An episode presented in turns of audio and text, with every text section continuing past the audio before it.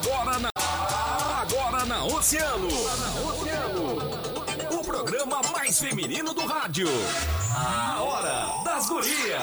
A Hora das Gurias. Convidados, interatividade, música, esporte e o que está acontecendo. No ar na rádio mais ouvida. Hora das Gurias. A Hora das Gurias. Hora das Gurias.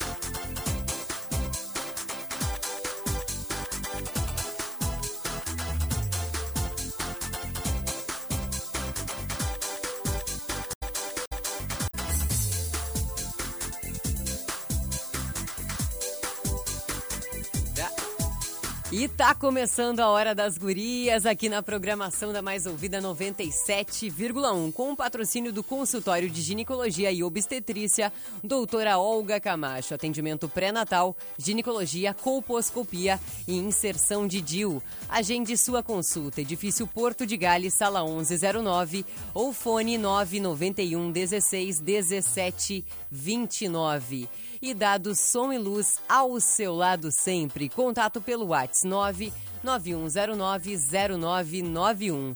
E chega a Rio Grande o Espaço Aprender, espaço pedagógico e psicopedagógico, consultoria e formação educacional.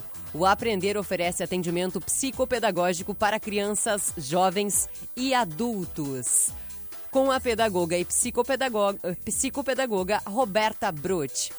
Marque seu atendimento pelo WhatsApp 98114 9994. Aprender, Rua Conde de Porto Alegre, 317.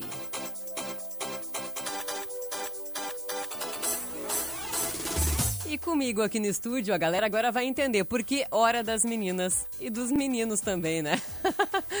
Fala, Guilherme Rajão. Fala, Fran Martins. Muito boa noite pra ti. Peraí, segura aí que eu abri o teu microfone errado. Agora tu, ah, tu abaixou sim. ali, tu me sabotou, tu baixou o Aqui outro. a gente não brinca em serviço, né, Fran? A gente aqui é multimicrofones. Muito boa noite, Fran Martins. Boa noite pra quem nos acompanha. Boa noite pros nossos entrevistados de hoje, pra galera que tá nos curtindo através das plataformas digitais. Estamos começando em mais uma Hora das Gurias. Prazer enorme, né? Eu já sou quase sócio da Hora das Gurias, né? Não sou menina, mas eu sou o menino entre as meninas, né, Fran Isso Martins? Nesse sempre. momento aqui. É sempre um prazer estar aqui junto a vocês. Eu e o Rodrigo hoje, né? O Rodrigo me faz companhia na hora das gurias também. E a gente tá aí para trazer muita informação sobre um tema muito pertinente, falar sobre assuntos importantes que é ah, a saúde, né? Que é um tema que está muito em alta em 2020 pela questão da pandemia. E é claro, a gente vai falar hoje sobre um assunto que a cidade do Rio Grande também padece há muitos e muitos anos, sendo aí uma das principais cidades do Brasil. Então, a gente vai falar disso a partir de agora e eu tenho o maior prazer de estar ao teu lado, Fran Martins. Ah, prazer é meu, tu sabe disso, né? Mora no meu junto. coração. Ah, linda. Então vamos lá, vamos fazer o seguinte, gente. Vou dar uma didática rápida pra vocês de como é que funciona aqui o nosso programa, tá? Eu vou ler o texto de abertura e aí Guilherme Rajão vai apresentar vocês. Vai apresentar, vai trazer o nome de vocês, vai dizer quem são os nossos entrevistados de hoje. E assim, a gente busca, puxa uma pergunta para um, mas se o outro tiver um gancho, o outro também já traz a informação em cima e é um papo de sofá, tá, gente? Um papo de casa. Um vai falando e o outro vai complementando e assim a gente vai fluindo a nossa conversa, o nosso bate-papo, tá bom? E às vezes um tá falando, o outro tá com o microfone fechado, só levanta a mão que eu abro o microfone, eh, o microfone do outro e assim a gente vai complementando um a fala do outro, tá Isso bom? aí.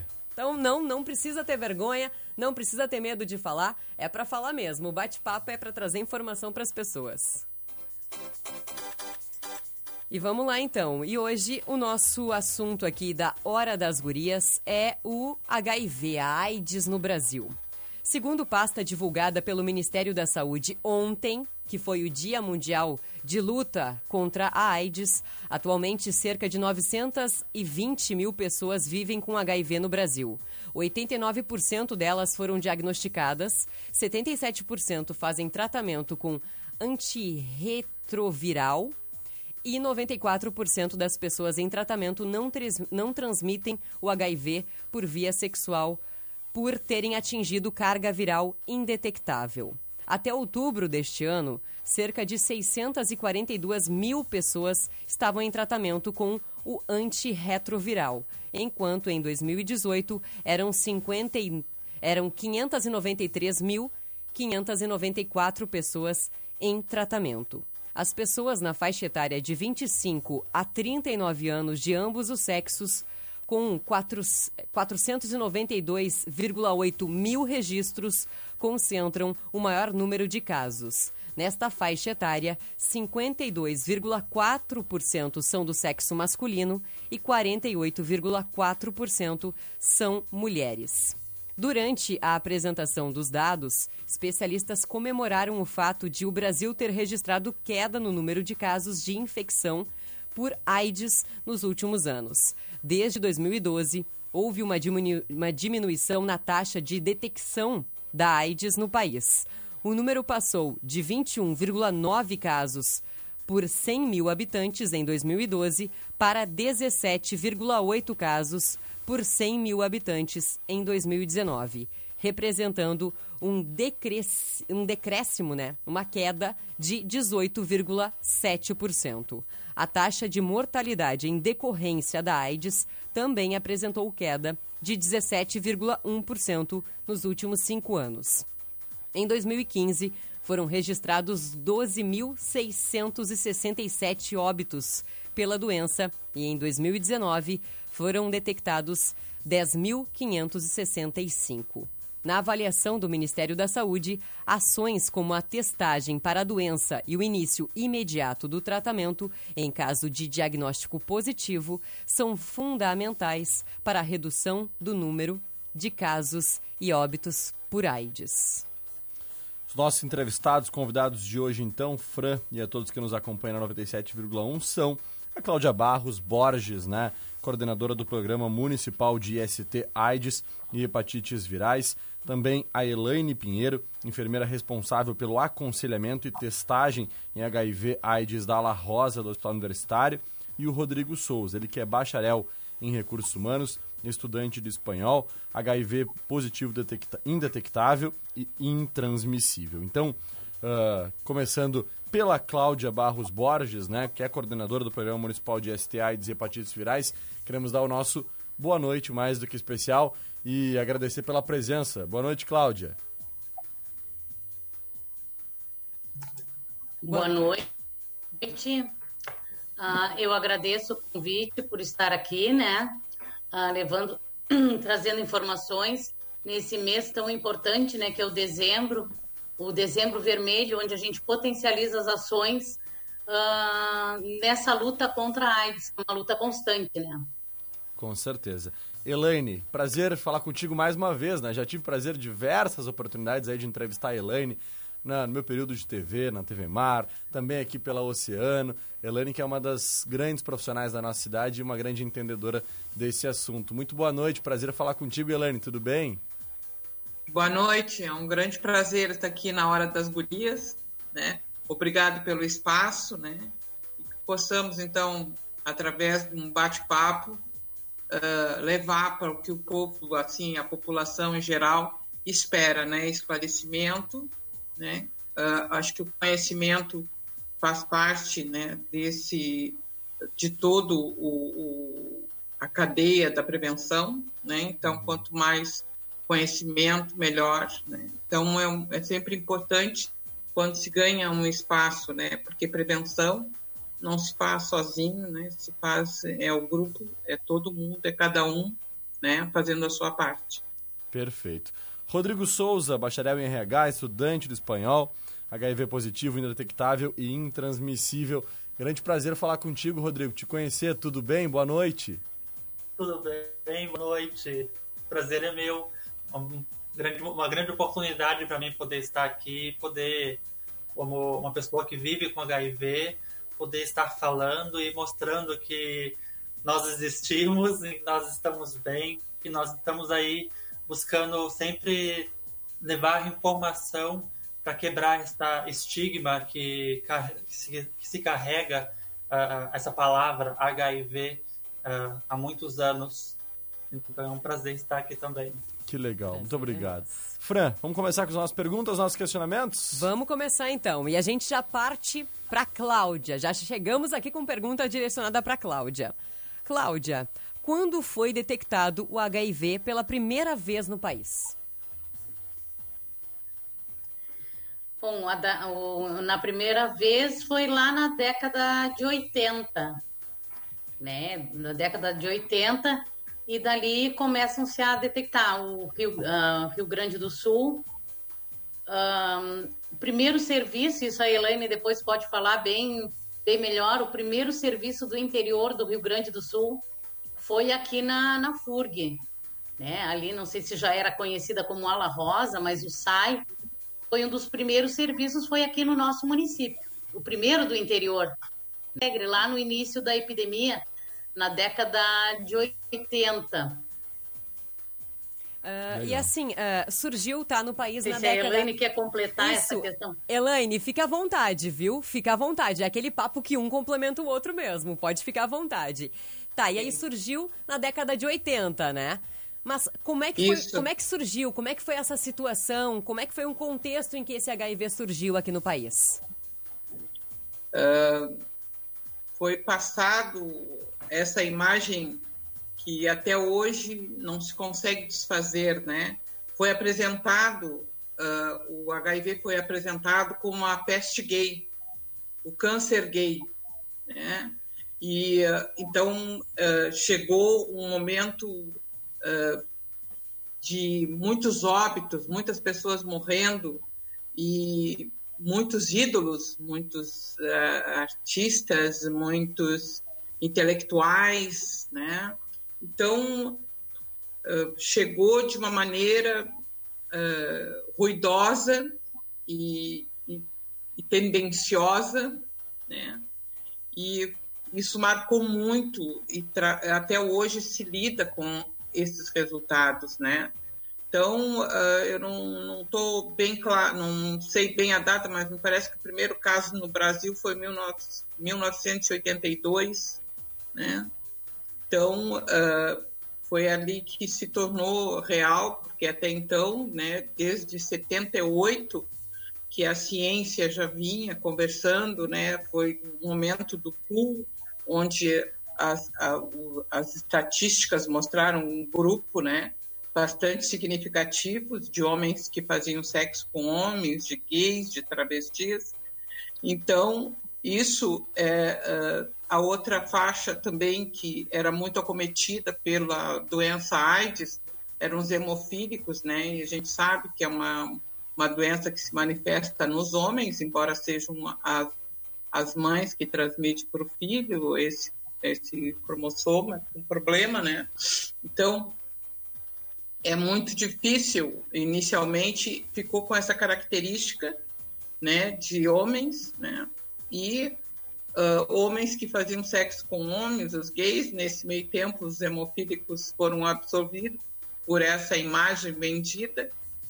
E uh, chegou até a ser cogitada a possibilidade de mulheres não se contaminarem, né, que deveria ser uh, feita uma, uma investigação, porque as mulheres não se contaminariam com o vírus, né, e uh, a, os mais ativos, né, uh, os intelectuais, que eram uh, nesse momento as pessoas que mais estavam afetadas pela doença, eles traziam histórias, porque nos hospitais onde eles estavam internados ou seus companheiros, existiam mulheres com os mesmos sintomas.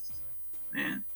Mas era um número muito insignificante ainda, não fazia, não, os dados né, epidemiológicos não eram significativos e por isso não era considerado que fosse ainda. Então a ciência ainda estava em investigação nesse sentido. Sim. Perfeito. Mas você sabe que a primeira impressão é a que fica, né? Então uhum. até hoje nós estamos lidando dentro do, do, da prevenção em relação a que as pessoas todas se sintam incluídas. Perfeito. Quem faz sexo sem proteção está sujeito a ter uma IST. Uhum. seja gonorreia, sífilis, né? Estamos aí lidando com sífilis novamente em números muito grandes, né? Então, mas o HIV, ele realmente é o que mais uh, assusta as pessoas, não o suficiente para que se protejam, mas o suficiente para que percam a paz de espírito. Com certeza. Uh, pessoal, eu queria saber de vocês o seguinte: a gente sabe que a cidade do Rio Grande é historicamente uma, uma das cidades mais afetadas por essa questão, né, por esse, essa doença. Como é que a gente lida com isso? Né? Como é que surgiu o HIV na cidade do Rio Grande? Como é que isso foi uh, acabou gerando esses números tão alarmantes aqui na nossa cidade? Para que nós tenhamos, então, hoje, historicamente, porque em 2018, por exemplo, no nosso portal de notícias aqui do Grupo Oceano, né, nós publicamos uma matéria onde constatavam dados aí que a cidade do Rio Grande é, então, a cidade com maior índice de HIV no país. Por que, que isso acontece? Por que Rio Grande é a cidade com esses maiores índices? Quem é que poderia falar sobre isso um pouquinho mais? Cláudia, Elaine.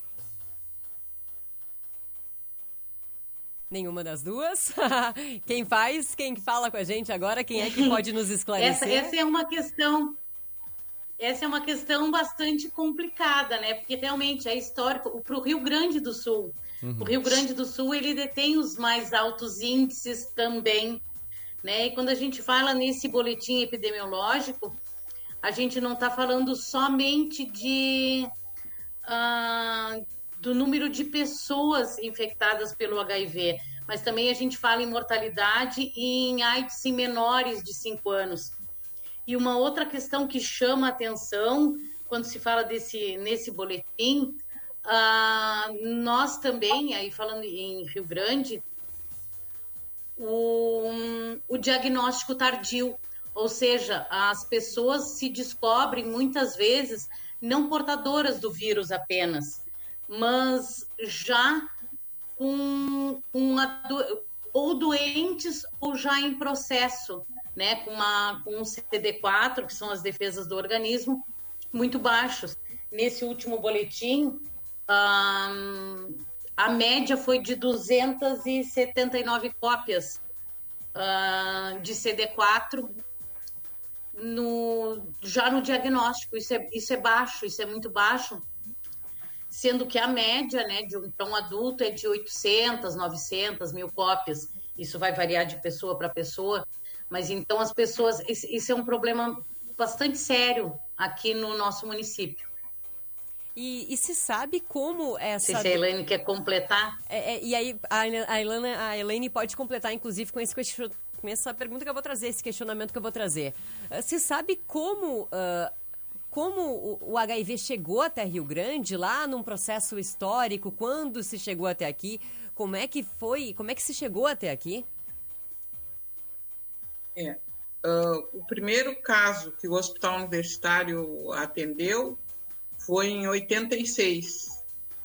É, era uma, uma era uma pessoa daqui de Rio Grande, mas que estava morando há algum tempo em São Paulo, foi diagnosticado né, com, com um vírus, doente, muito doente, já em fase terminal, e a família uh, achou por bem trazê-lo para mais próximo, então ele tinha que ser recebido num hospital, e quem uh, o recebeu foi o hospital universitário, ainda na época que estávamos lá na, nossas uh, dependências eram dentro da Santa Casa, ali na São Lucas, né? Então, esse paciente ficou conosco ali, foi atendido, foi ali que tudo começou aqui em Rio Grande. Agora, em quem, como chegou, né, de que maneira chegou, nós somos uma cidade né, que tem uma população uh, flutuante bastante significativa pela questão do porto, por ser rota do tráfico de drogas, por ser uma cidade universitária, por ter ser também uma cidade com pontos turísticos importantes. Então, nós temos o porto.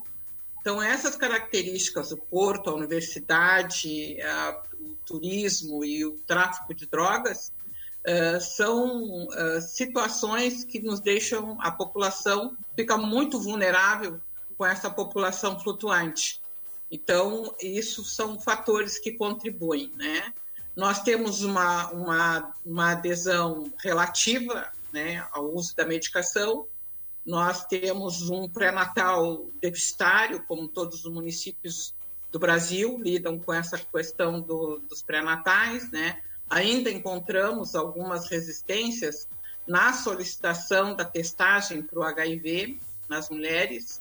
Então, a gente conversando com mulheres muitas vezes que vão fazer a testagem, a gente eh, pergunta quando foi teu último CP, quando tu fez teus exames, não fizesse o teste? Não, não foi solicitado. Quando na realidade as ISTs têm que ser uh, pesquisadas neste momento que se faz, né? Essa coleta de material e se faz essa revisão ginecológica nas mulheres.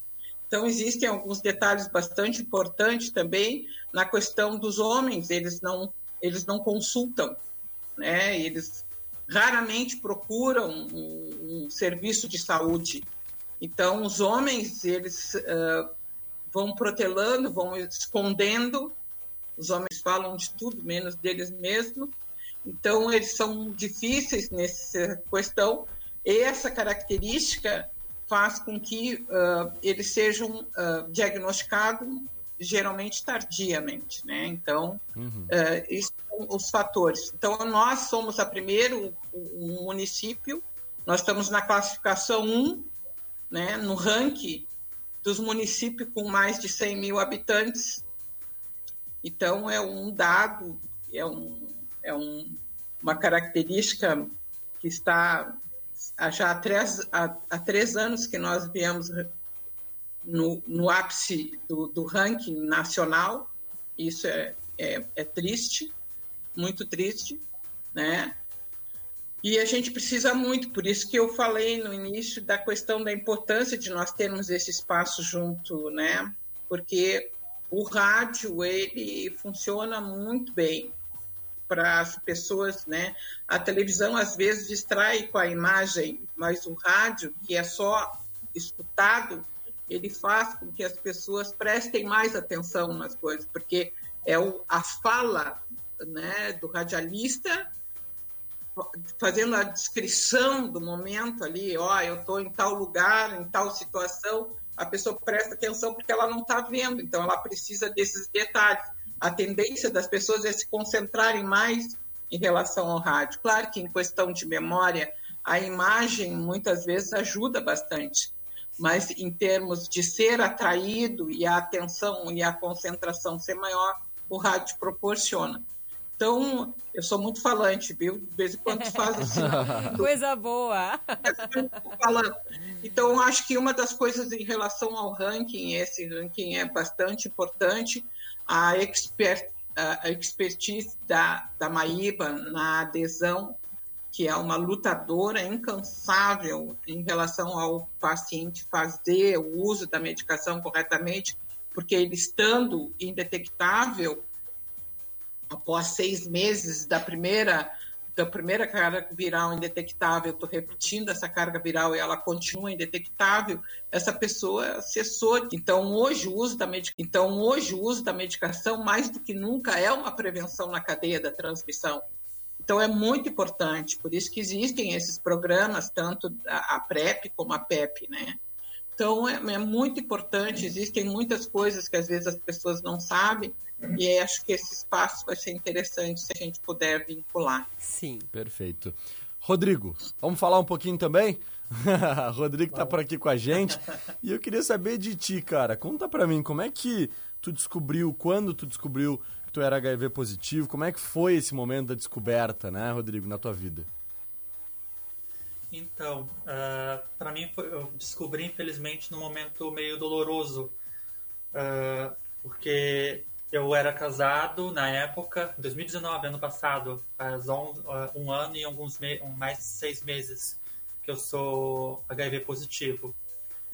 Então, ano passado, dia 11 de março de 2019, eu descobri que vivia com HIV. Meu companheiro, de certo, já vinha vivendo com HIV há mais tempo, porque quando a gente descobriu, quando eu descobri, quando contei para ele, porque ele estava muito já doente, já bem doente, e aí ele chegou em meia-noite e falou: Ah, amanhã eu vou lá fazer o exame, vou lá no CTA fazer o exame de HIV. Aí eu falei: Tá, mas a gente mora aqui perto do Rita Lobato, dá para ir ali rapidinho, eu posso ir ali rapidinho, porque ele já estava com cor, ele já estava bem mais magro, mas é aquela coisa, quando tu mora com a pessoa, às vezes tu não nota se a pessoa emagreceu, se a pessoa engordou. E eu, infelizmente, como eu e ele, a gente sempre era de um perfil magro, então não, não notei essa magreza nele. E aí fui, fiz o exame, a, a enfermeira que me atendeu no, no Rita Lobato meio que se assustou, ficou mais assustada comigo quando viu o resultado. Eu reagi de forma natural porque uh, no momento ali não era o meu, não era eu o foco, mas era o meu companheiro que estava em casa doente. Então foi a função de voltar para casa, contar para ele, ver como ele reagiria. Aí dia seguinte já fomos ao CTA para buscar uh, ele, fazer o exame, etc. Eu e ele a gente foi identificado não somente com HIV positivo, mas também com sífilis. E aí ao ele fez, fez o exame no CTA, ao retornarmos para casa, a gente tinha que aguardar tal dia para poder ir lá, para poder iniciar o tratamento. Não, a gente não podia iniciar ali na hora.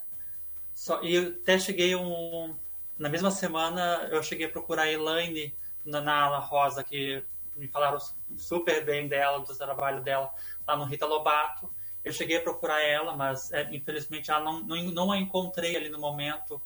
E aí, como eu estava em período, em horário de trabalho, e estava naquela função de trabalhar e também minha, minha cabeça em casa, preocupado com ele. Dia 14, ele estava já já estava com a já estava com a respiração muito pesada e dia 15, uh, dia 14 da, da madrugada, eu entrei em contato com os pais dele, que ele evitou falar para os pais por medo de preconceito. Eu só tinha falado meu, somente com meu irmão. E aí entramos, internamos ele no, no HU. Só que ele já estava com. O médico identificou que ele já estava com pneumocistose. Não sei se depois alguma elas podem explicar. Ele foi identificado com pneumocistose e uh, na sexta-feira pela madrugada ele teve uma parada cardiorrespiratória e não sobreviveu. É, é uma coisa meio difícil para mim, porque. Uh, desculpa. Uh, a minha dificuldade não foi vencer o HIV, não foi aceitar o HIV. A minha dificuldade no momento ali foi aceitar não estar mais com ele, sabe? Porque é te arrancar um pedaço da tua história, né? É arrancar sonhos, é arrancar uma pessoa que tu ama. E a partir daquele momento, eu, eu não tive dificuldade em enfrentar o HIV. Eu busquei, logo depois que, que ele partiu, eu, eu busquei me tranquilizar, porque eu estava muito eh, emotivo no momento ali com a perda. Nas semanas seguintes eu fui ao HU para iniciar o, as consultas, etc. Iniciei o tratamento, faço o tratamento direitinho.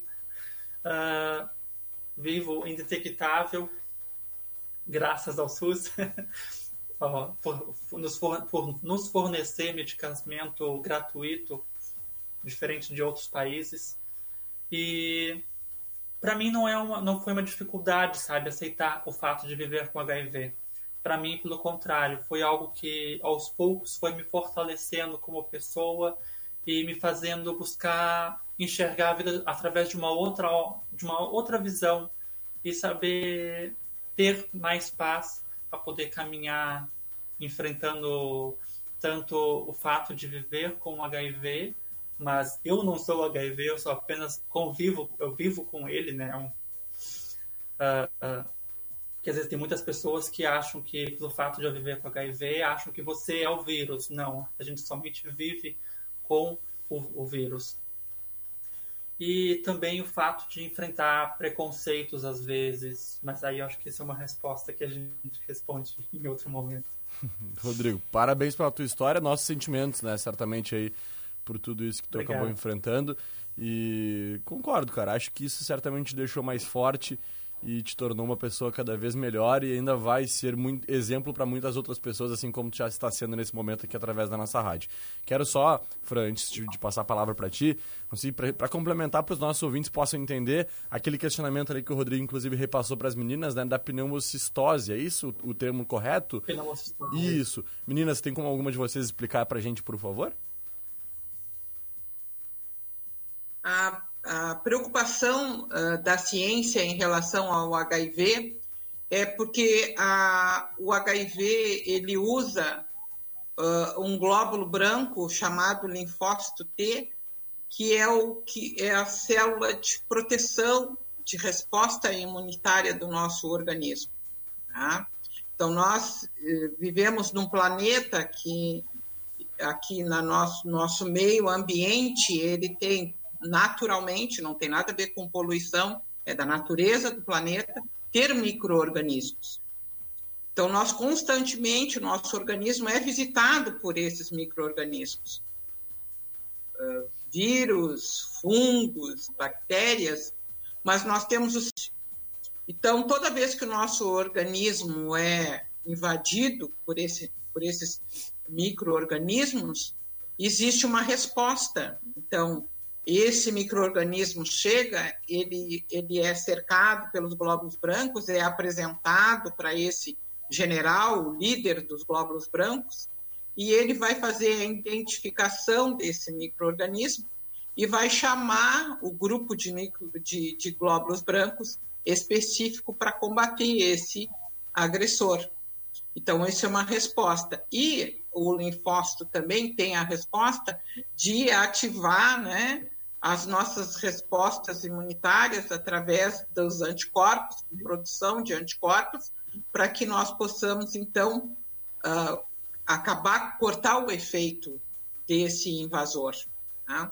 Só que muitos desses invasores, eles não são eliminados do nosso organismo. Alguns deles ficam aprisionados pelo sistema imunológico.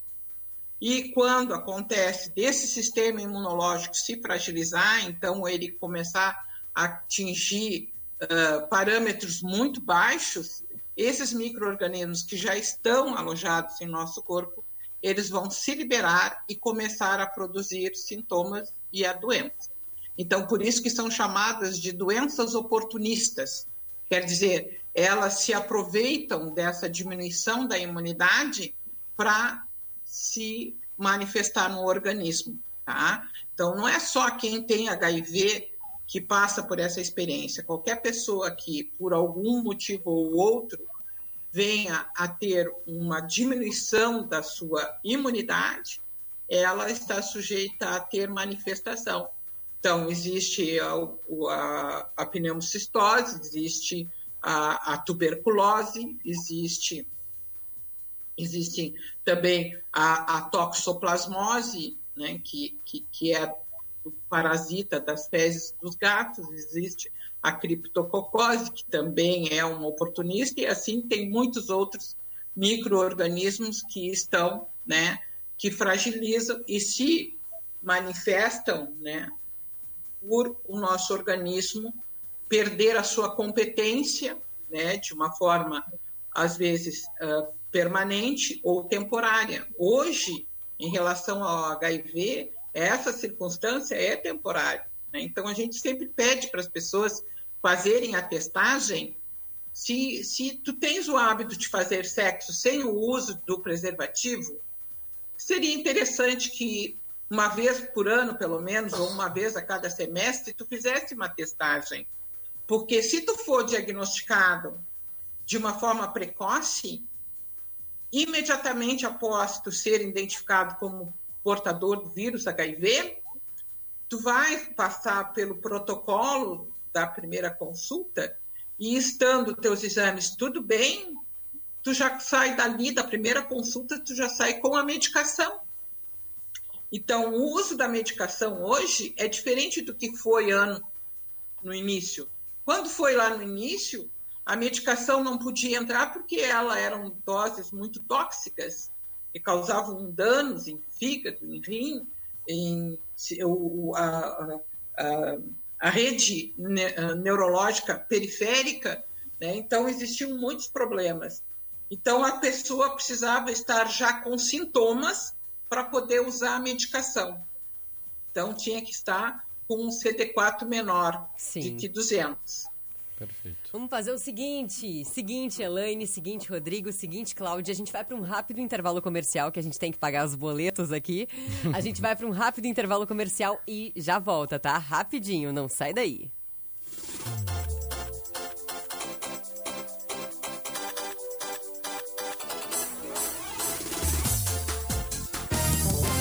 A mais ouvida sempre, Oceano FM.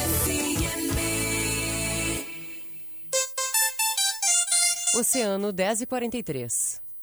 Posto Primeiro, sempre com preço mais baixo da cidade. Abasteça no Posto Primeiro, Doutor Nascimento 76. Posto Primeiro informa a temperatura. 22 graus. 3231 2020. 3231 2020. O Whats do ouvinte. Pede uma música. Manda teu recado. Participa de uma promoção. Dá um alô. 3231 2020. O Whats do ouvinte aqui da Oceano. Seu filho está apresentando dificuldades na aprendizagem? Suas notas estão baixas na escola ou na universidade? Apresenta alguma deficiência e necessita de um acompanhamento educacional? Aprender, espaço pedagógico e psicopedagógico. Agende seu atendimento pelo fone 981 14 9994 ou vá até o Aprender, na Conde de Porto Alegre 317. Psicopedagogia de qualidade com a psicopedagoga Roberta Brode. Internet de primeira para os moradores da Quinta. A TopTech assume o provedor dos clientes da Martins Informática. É o sinal de felicidade batendo na sua porta. Em breve, os moradores do sítio Santa Cruz também terão internet com fibra ótica de verdade. E tem mais. Quatro bairros de Rio Grande já estão com fibra. Castelo Branco 1 e 2, Santa Rosa, Coab 4 e Cidade de Águeda. Acesse toptechrs.com.br e tenha o sinal de felicidade da TopTech na sua casa ou empresa.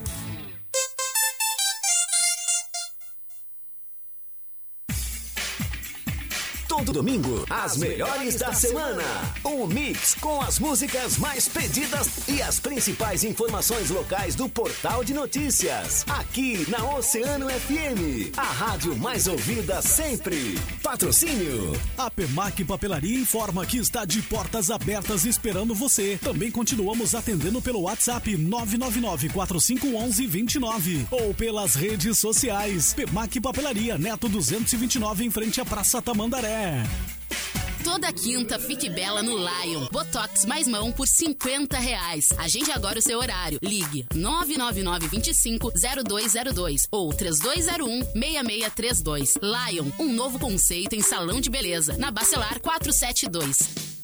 E as festas de fim de ano? Já pensou? A Pizzaria Província dá a dica. Reúna seus colaboradores em um ambiente espaçoso, higienizado e com uma pizza saborosa. E faça sua festa aqui, na província. Preço especial para festas corporativas. Confira. Ligue 999963131. Quem pede, repete.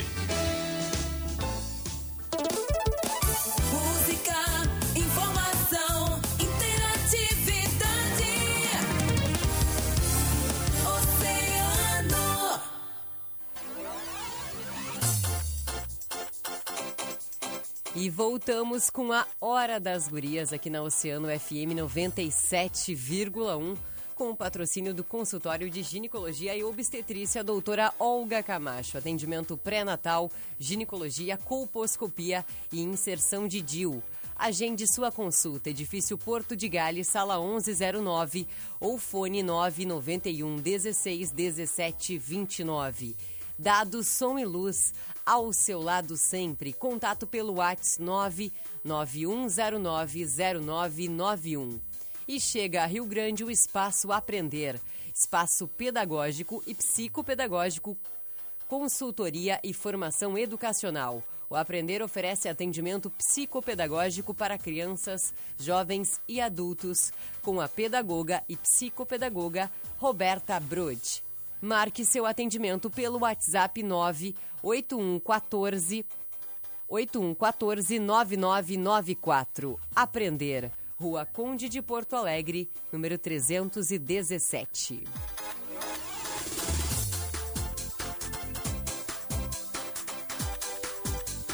E vamos lá, né, Guilherme Rajão? Vamos conversar aqui novamente, voltar com os nossos entrevistados aqui na Hora das Gurias. Pois é. Vamos lá, Fran. Vamos, Vamos lá. continuar então. O papo tá muito bom, muito interessante, muito pertinente. A galera tá mandando muitas mensagens aí elogiando, né?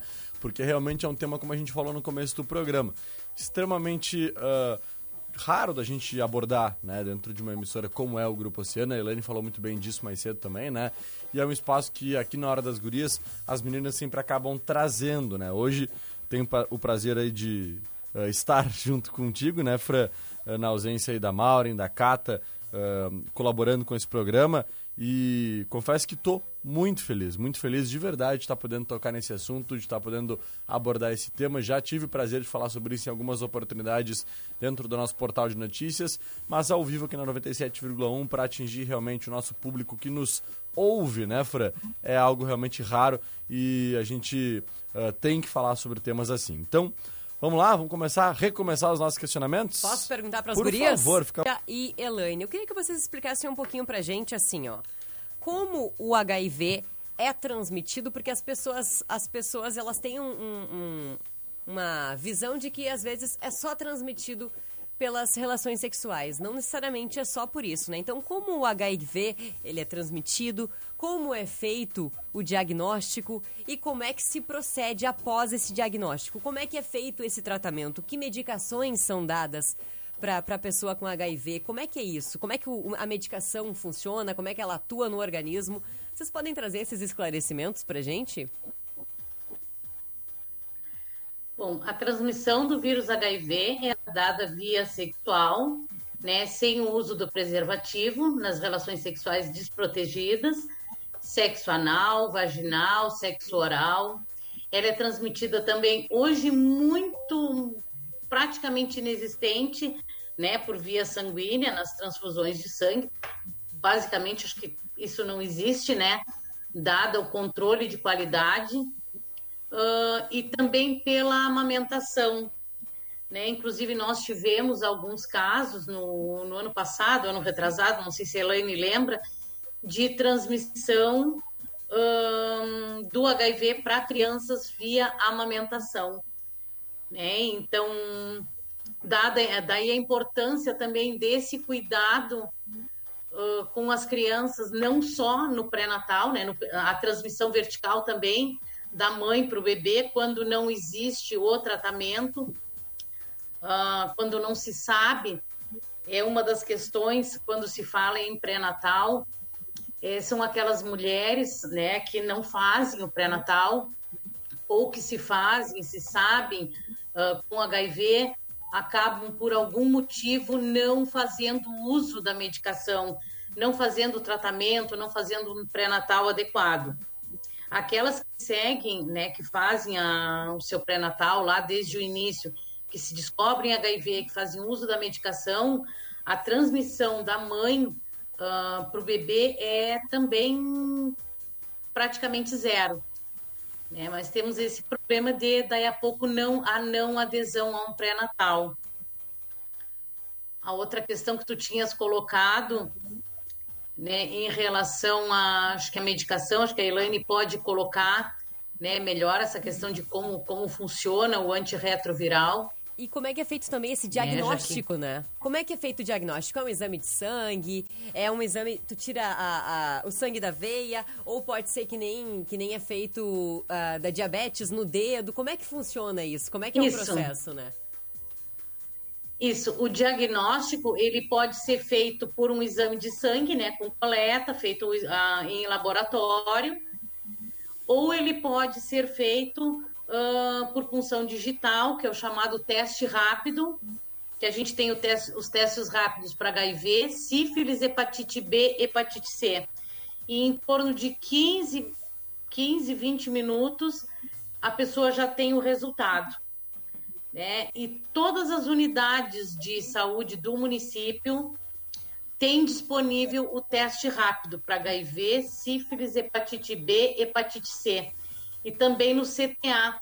Agora, com a, com a reforma do, do posto 4, né, retornamos o, o- a coordenação do programa, o ambulatório municipal e também o CTA retornaram né? Vamos dizer assim, para o local de origem, né? Então, lá no, no posto 4. Então, todas as manhãs, durante todos os dias, à tarde também temos, né? Ah, e na segunda-feira à noite, na terça-feira à noite, das 18 até as 20 horas, disponibilidade desses testes. né? e também a gente vem fazendo ah, campanhas ah, com a unidade móvel. Né? O programa tem uma unidade móvel que hum, a gente vai em pontos estratégicos, locais estratégicos, empresa. Amanhã mesmo a gente vai estar lá na Monte Calme, uma empresa que presta serviço para Barra.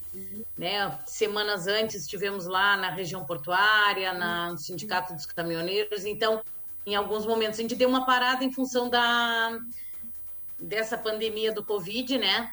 Mas assim que pode, com todas as medidas de segurança, a gente está voltando para a rua também, dada a importância do diagnóstico precoce.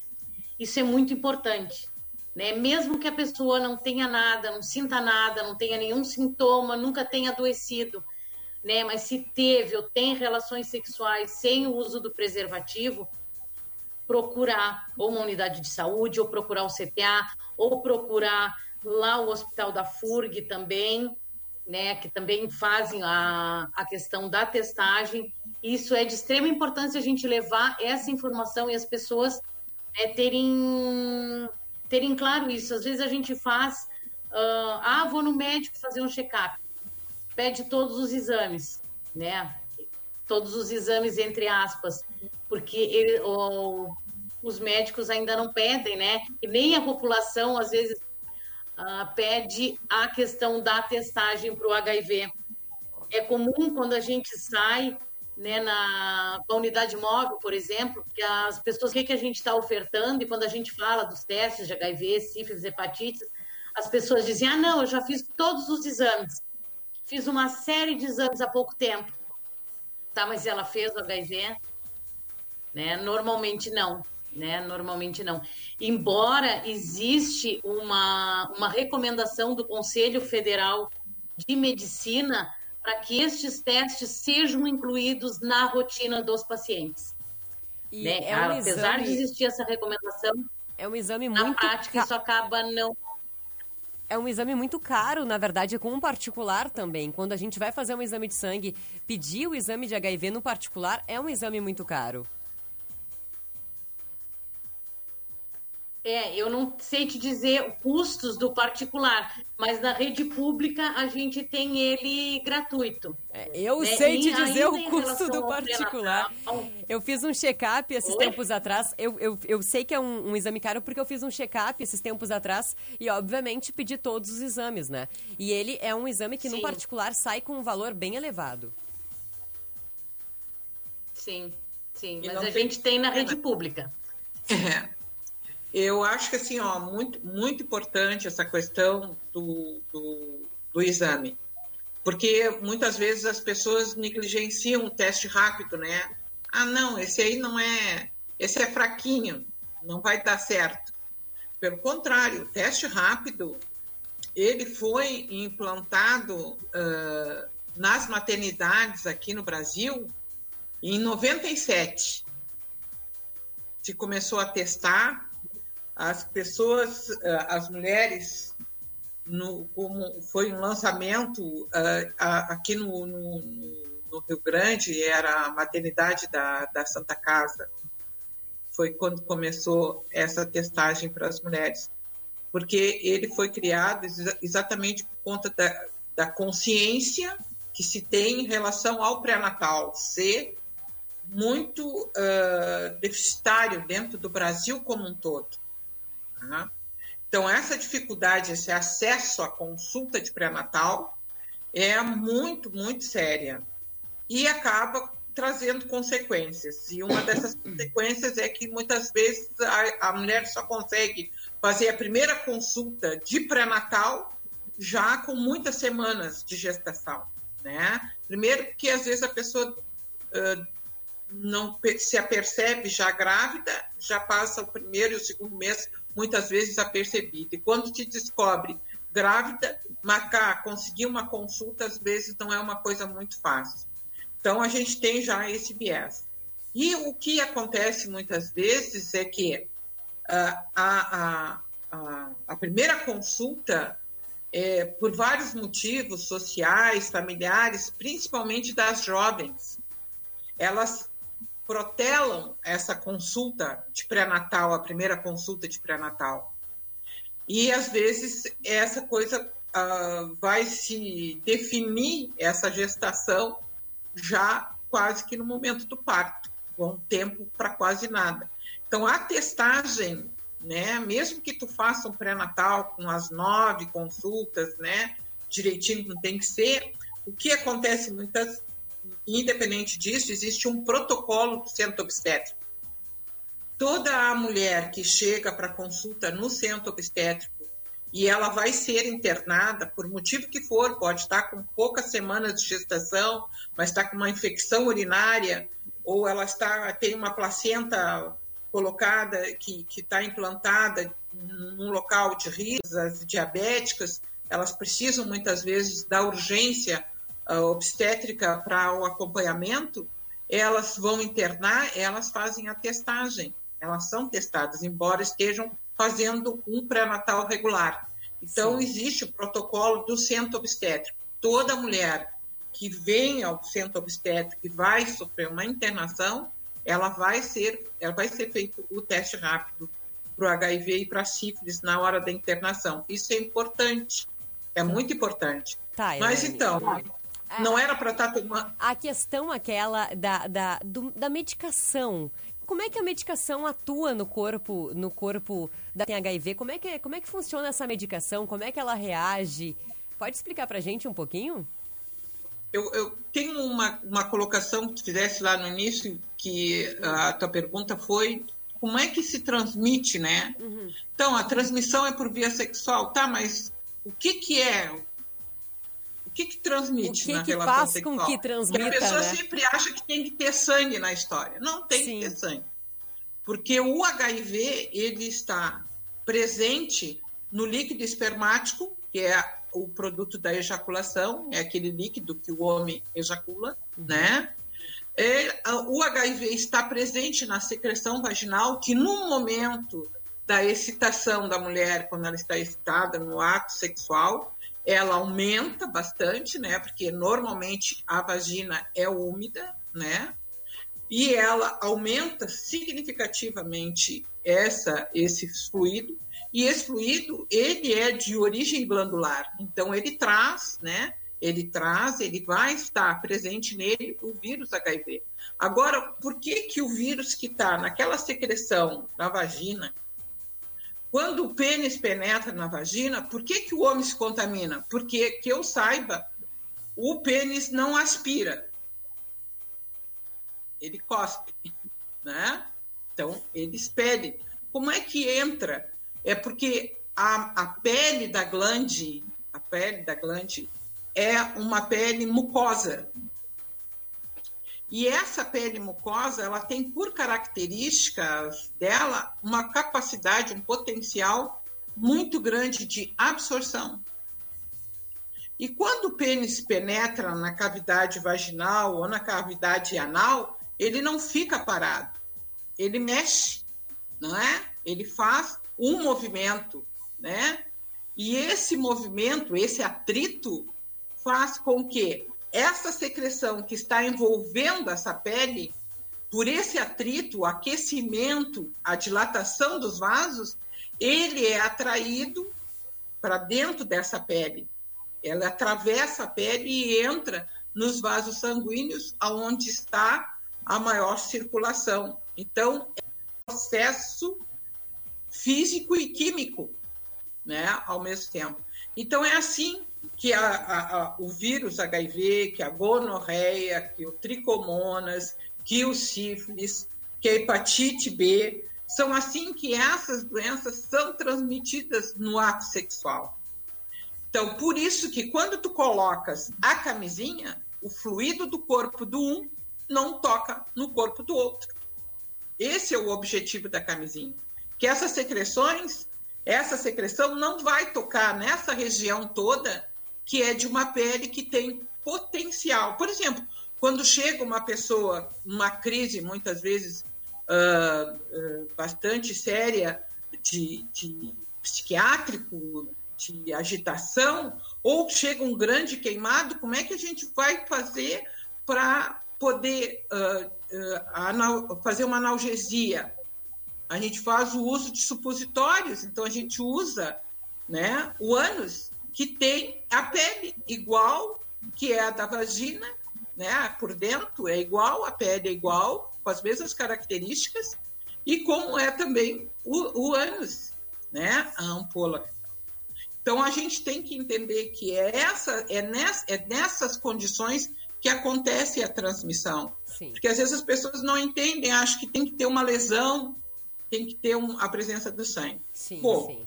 tinha falado, então, pegando, então, só queria esclarecer para que as pessoas entendam o que é o uso da camisinha. É a barreira para que o fluido do corpo de um não entre em contato com o corpo do outro.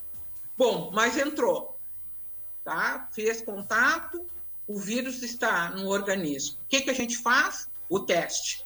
Os testes hoje, eles não trabalham mais com a quantidade de anticorpos que a gente lá no início precisava fazer um, um tempo, esperar um tempo para fazer diagnóstico, porque era o que se detectava nos exames eram os anticorpos. Hoje não é mais.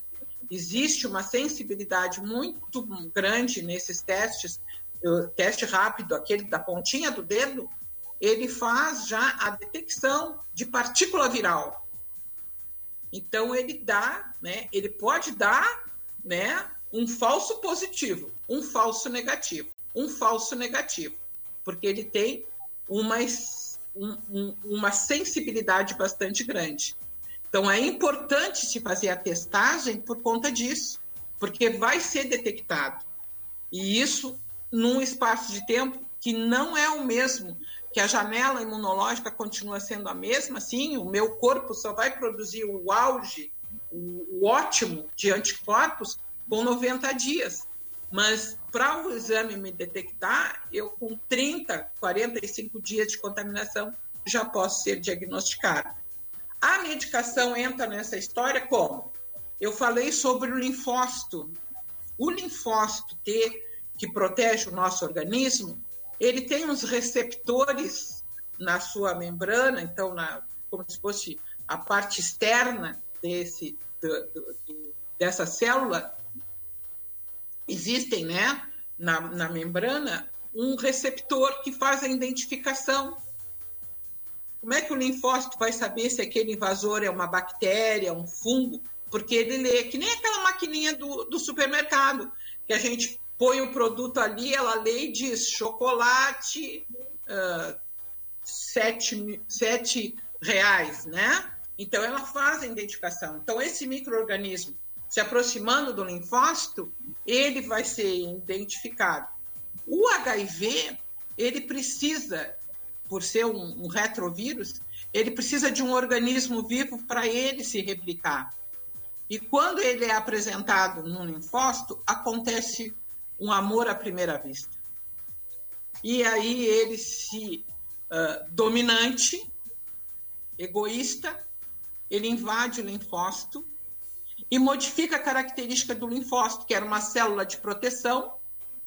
Ele perde essa característica e passa a ser como se fosse uma máquina Xerox, tirar cópias de vírus. Ele passa por um processo muito complexo.